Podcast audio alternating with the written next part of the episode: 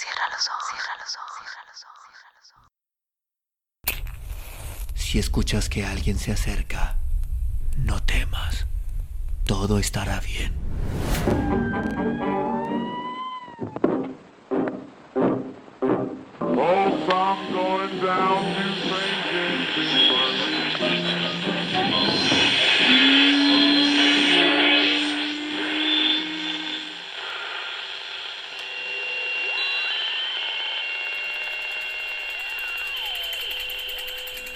Estás escuchando, Crónica, Crónica, Crónica el lugar, el lugar donde, donde entra por tus oídos.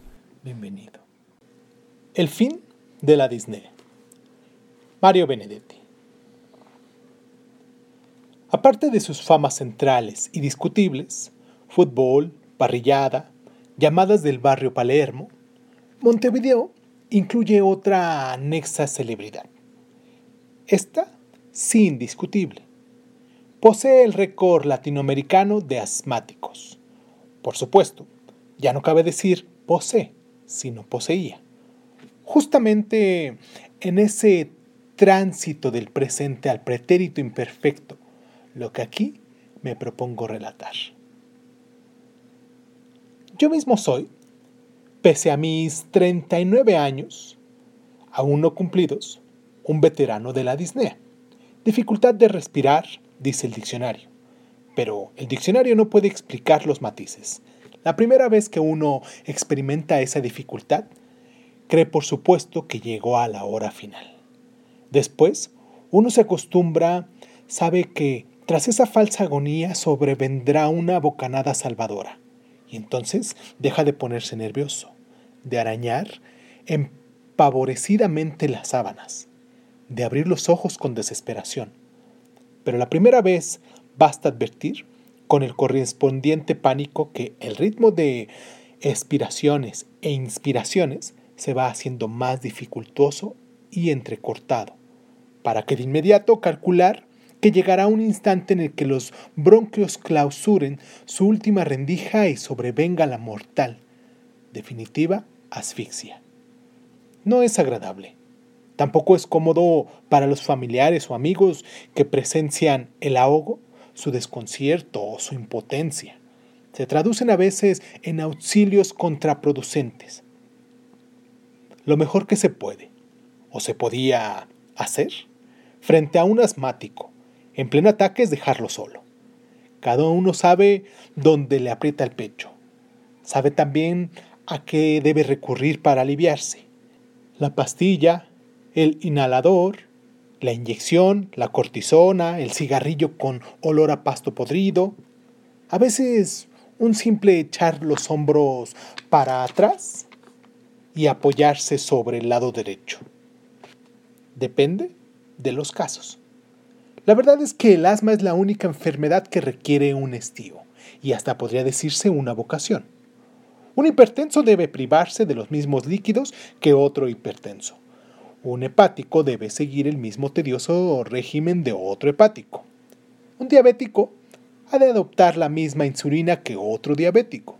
O sea, si queremos elevar el calor alopativo a un nivel de metáfora, todos los islotes de Langenshahn pertenecientes al mismo archipiélago. Por el contrario, un asmático no perderá jamás su individualidad, porque la disnea lo decía mi pobre médico de mutualista, para disimular decorosamente su ignorancia profesional sobre el escabroso tópico, no es una enfermedad, sino un síntoma. Y aunque para llegar a una a la disnea haya que pasar previamente por la aduana del estornudo, lo cierto es que hay quien empieza el jadeo a partir de un sándwich de mariscos, pero hay otros que llegan a él inmediatamente del polvillo que levanta un plumero, o al mancharse los dedos con papel carbónico, o al registrar en las fosas nasales la vecindad de un perfume, o al exponerse excesivamente a los rayos del sol, o tal vez al humo del cigarrillo. Para el asma, todo eso que Kant llamaba Dig an sich puede ser factor determinante. De ahí el sesgo casi creador de la disnea. No es cuestión de caer ahora en un chauvinismo bronquial, pero los asmáticos solemos, o solíamos, hacer una pregunta que siempre sirvió para desconcertar a los críticos literarios no asmáticos. ¿Habría concebido Marcel Proust su incomparable recherche de no haberlo obligado el asma a respirar angustiosamente sus recuerdos? ¿Podría alguien asegurar que el célebre bollo de Magdalena o los estéticos campanarios de Martin Beer no fueran el origen de lo que hoy llamaríamos su primera y bienaventurada disnea alérgica? No hay que confundir la disnea con la anhelación o el jadeo, proclama hoy la ciencia. No obstante, es probable que en época de pros todavía se confundieran. Y si la disnea fuera casi anhelación, digamos, un anhelo en desuso, o mejor, aún cierta incómoda presión en la conciencia. Los lectores que siempre han respirado a todo pulmón y a todo bronquio no pueden ni por asomo imaginar el resguardo tribal que proporciona la condición del asmático. Y la proporciona, o la proporcionaba, justamente por ese rescate de lo individual que, a diferencia de lo que sucede con otros achaques, siempre aparece preservado en la zona del asma. ¿Qué podrán preguntarse, por ejemplo, dos crónicos de la próstata? No es conveniente, por razones obvias, entrar aquí en detalles, pero la verdad es que lo que rige para uno, rige para todos. Tal monotonía es asimismo válida para quienes se encuentran en la sala de espera de un cardiólogo entre el segundo y el tercer infarto, o para quienes, homeopática, medianamente, coleccionan en etiquetadas cajitas sus cálculos muriformes, o sea, urinarios de oxalato cálcico. Desde los lejanos tiempos de los cuatro humores de Hipócrates, el gotoso siempre ha sido igual a otro gotoso. Pero un asmático, con respecto a otro asmático, no es igual. He aquí el matiz diferencial y decisivo, sino afín. Por eso, hasta hace dos años, o sea, hasta la aparición del Kur Hinam, Montevideo era para nosotros los asmáticos una ciudad riesgosa, pero también una ciudad envidiable. Masonería del fuelle, nos llamó un resentido. Reconozcamos que con cierta razón. Los asmáticos nos distinguimos o nos atraemos desde lejos. Un leve hundimiento de pecho o un par de ojos demasiado brillantes, o una nariz que aletea casi imperceptiblemente, o unos labios resecos y entreabiertos. Siempre hay algún dato físico que sirve de contraseña. Eso sin contar con los detalles marginales. El bulto particular que forma en el bolsillo del saco, el aparato inhalador, o el concienzudo interrogatorio al mozo del restaurante sobre posibles riesgos de mayonesa o la rápida huida ante una polvoreada o la discreta operación de abrir una ventana para que se despeje el humo de los cigarrillos. Cuando un asmático reconoce alguno de estos rasgos fraternales, se acerca rápidamente al cofrade y entabla con él uno de esos diálogos que constituyen la sal de la vida dieznica. ¿Qué tal? Asma, ¿verdad? Solo nasal hay un poco de vergüenza en este reconocimiento, porque el asmático, exclusivamente nasal, está considerada como un neófito o como un mero aprendiz. Entre un asmático bronquial y otro nasal existe la misma diferencia que entre un profesional y un simple idóneo. Pero el cofrade puede ser también un bronquial, y entonces sí, la camaradería se establece sin trabas. Esta época es terrible, como todos los otoños. ¿Usted puede creer que para mí es peor la primavera? Mire, yo hace tres noches que no pego los ojos. ¿Usa inyecciones o inhalador? Inhalador. Tengo miedo de habituarme en las inyecciones. Mm, A mí me pasa igual. Claro que desde que fabrican el líquido aquí en el país, ya no destapa uno como antes. ¿Verdad que no? Se precisa por lo menos el triple de bombazos. ¿Usted con cuántos bombazos se destapa? En los accesos leves, 6 o 7. En los más fuertes, mm, 15 o 20. A mí también me recomendó el médico que nunca pase de 10. Sí, claro, pero siempre que use líquido importado. Bueno, yo siempre encuentro a alguno que me trae dos o tres frasquitos de París. Y así sucesivamente. El diálogo puede durar 10 minutos o 3 horas. Como cada asmático, en un mundo aparte, un paciente aislado y personal, también su historia tiene originalidad e inevitablemente atrae el interés del compañero. Durante años sufrí una suerte de discriminación a partir de una fiebre tifoidea, según consta en los archivos del Servicio de Certificaciones Médicas durante la epidemia de 1943-44, fui el primer caso probado en las filas de la administración pública, excluido en los entes autónomos. Comencé a padecer primero asma nasal, luego disnea. Sin embargo, el médico de la familia se obstinó en diagnosticar fenómenos asmatiformes. Bajo esa denominación, yo me sentí absolutamente disminuido, algo así como un snob con asma.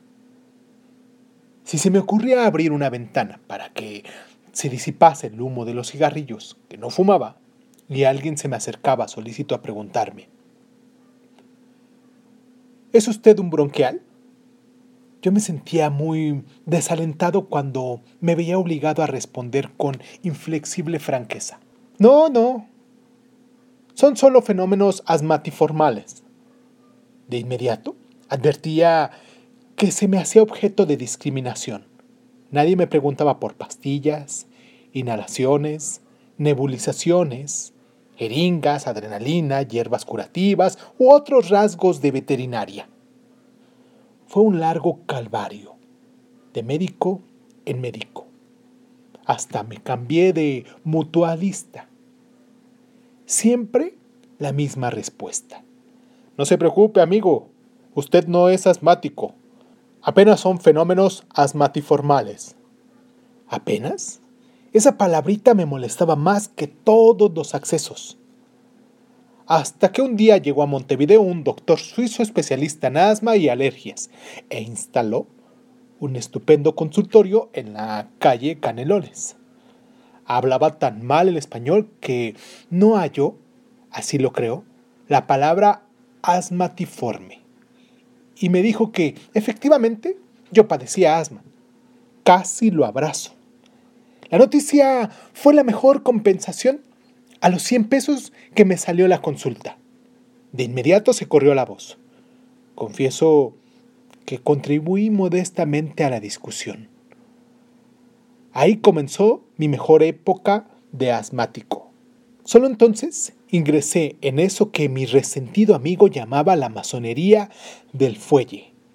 Los mismos veterinarios dieznicos que antes me habían mirado con patente menosprecio, se acercaban ahora sonriendo, me abrazaban, discretamente claro, para no obstruir mutuamente los bronquios. Me hacían preguntas ya del todo profesionales y comparaban sin tapujos sus estetores sibilantes con los míos. Entre los asmáticos propiamente dichos, nunca hubo discriminación religiosa o política o racial. Yo, que crucé primaria y secundaria en la Sagrada Familia y que actualmente soy democristiano, he tenido formidables conversaciones especializadas, ya no diré con integrantes del Partido Nacional, con quienes tengo una afinidad extra dieznica, sino con colorados agnósticos, con socialistas y hasta con comunistas. A este respecto, tengo bien presente una noche en que nos encontramos, en una embajada de atrás de la cortina. Un protestante, un batlista ateo, un marxista-leninista de la línea pequinesa, y yo, los cuatro asmáticos. Jamás aprendí tanto sobre exploraciones como esa noche de vodka y Cuba Libre. El metodista hablaba de paroxismos previos de la expectoración. El agnóstico era un erudito en expectoración espumosa. El marxista dejó constancia de que sus accesos eran infebriles. Vaya novedad. Y de escasa expectoración. Entonces, yo dejé caer mi frase morosamente acuñada. No hay que confundir la disnea con la anhelación o el jadeo. Los tres me miraron con repentino interés, y a partir de ese momento noté un nuevo matiz de respeto, y hasta diría de admiración, en el trato que me dispensaron. La nómina sería larga, pero puedo asegurar que he hablado sobre asma con judíos, con negros, con diareros, con changadores, con todo el mundo. Va. Confieso, eso sí, que mi único brote discriminativo aparecía cuando alguien me confesaba, con lágrimas en los ojos, que no padecía de asma, sino de fenómenos asmatiformes. Si hay algo que no puedo soportar, es el esnovismo. Claro, la época gloriosa no duró eternamente. Es decir, duró hasta la aparición del Kurhinal. Lo peor, lo más incómodo, yo diría lo fatal, fue que no se tratase de una droga descubierta en Finlandia, o en Argelia, o en el Golfo Pérsico, o sea, algo que uno pudiera ignorar olímpicamente o por lo menos no introducir al país invocando la escasez de divisas o cualquier otro pretexto sensato. No. Lo peor es que se trata de un invento nacional. Alguien, un obscuro médico de interior, vino un día a Montevideo, convocó a una atmósfera de prensa y anunció que habían descubierto una droga que curaba definitivamente el asma el Cur-Hinal. Sonrieron los periodistas, como sonreiríamos usted, lector, y yo mismo, si un vecino nuestro anunciara de pronto que él es el vencedor del cáncer. Sin embargo, el obscuro médico extrajo del portafolio un aparato inhalador y dirigiéndose a dos periodistas asmáticos, los invitó a que probaran el Cur-Hinal. Uno rechazó orgullosamente la oferta pero el otro estaba en pleno acceso y se propinó dos tímidos bombazos. La disnea cesó por un encanto, pero a veces también cesaba con los inhaladores tradicionales. El agregado asombroso consistió en que aquel jadeante cronista nunca más volvió a padecer asma. A lo largo de ocho o diez meses, los médicos hicieron sesudas declaraciones previniendo a la población sobre peligrosos contratiempos provocados por la droga. Las autoridades pidieron prudencia y hasta prohibieron la venta en farmacias. No obstante, el obscuro colega los venció. Como dirían los marxistas no asmáticos, con la praxis. A los 10 meses de aquella espectacular y demagógica conferencia de prensa, los comunicados médicos oficiales seguían apareciendo en los diarios. Pero a esa altura ya todos los asmáticos se habían curado. Un buen día, el superior gobierno, que siempre ha sido comprensivo con los vencedores, resolvió iniciar un sumario administrativo a todos los impugnadores del Kur Hinan. El obscuro médico del interior fue nombrado ministro de Salud Pública y propuesto continentalmente para el Nobel de Medicina. Confieso que este último giro me dejó totalmente indiferente. Quédese el doctorcito, que nunca fue personalmente asmático, ni siquiera asmatiforme, con su ingenua panacea. Lo que yo quiero mencionar aquí no es por cierto el encubrimiento del facultativo, sino la defección de mis cofrades. A principio se formó, o con mejor intención, una Comisión Nacional del Asmático, que trató de poner orden en el imprevisto caso. Hay que admitir que cada asmático tuvo que luchar con su propia alternativa, darse cuatro bombazos del cur ginal y aliviarse para siempre de estetores silbantes y no silbantes, de expectoraciones espumosas o sobrias, de toses secas y resecas, de paroxismos y jadeos, o seguir como antes, entonces. Es decir, sufriendo todo esto, pero sabiéndose partícipe de una congregación internacionalmente válida, sabiéndose íntegramente de una coherente minoría cuyo poder se afirmaba noche a noche. Personalmente, me propuse por la opción tradicionalista, por el asma clásico. Debo reconocer, sin embargo, que la unidad fue rápidamente corroída por la franqueza corporal del ser humano. En la propia Comisión Nacional del Asmático hicieron ominiosa interrupción de los bombazos sacrílegos del Curginal. Cierta prensa, generalmente bien informada, ha sugerido la posible infiltración de izquierdistas no asmáticos. Yo me resisto a creerlo la cobardía corporal. He aquí la causa de esa disgregación suicida. Poco a poco, empecé a notar que todos mis antiguos amigos asmáticos pasaban a respirar con normalidad. Sus hombros agobiados volvían a su sitio primitivo. Su tórax se enderezaba. Sus estornudos pasaban a ser pobres, disminuidos y esporádicos. Su dieta volvía a incluir mayonesa. Empecé a sentirme solo, arrinconado, colérico, retraído. Un eremita en plena muchedumbre. Aquel mismo resentido que una vez me había hablado de una masonería del fuelle.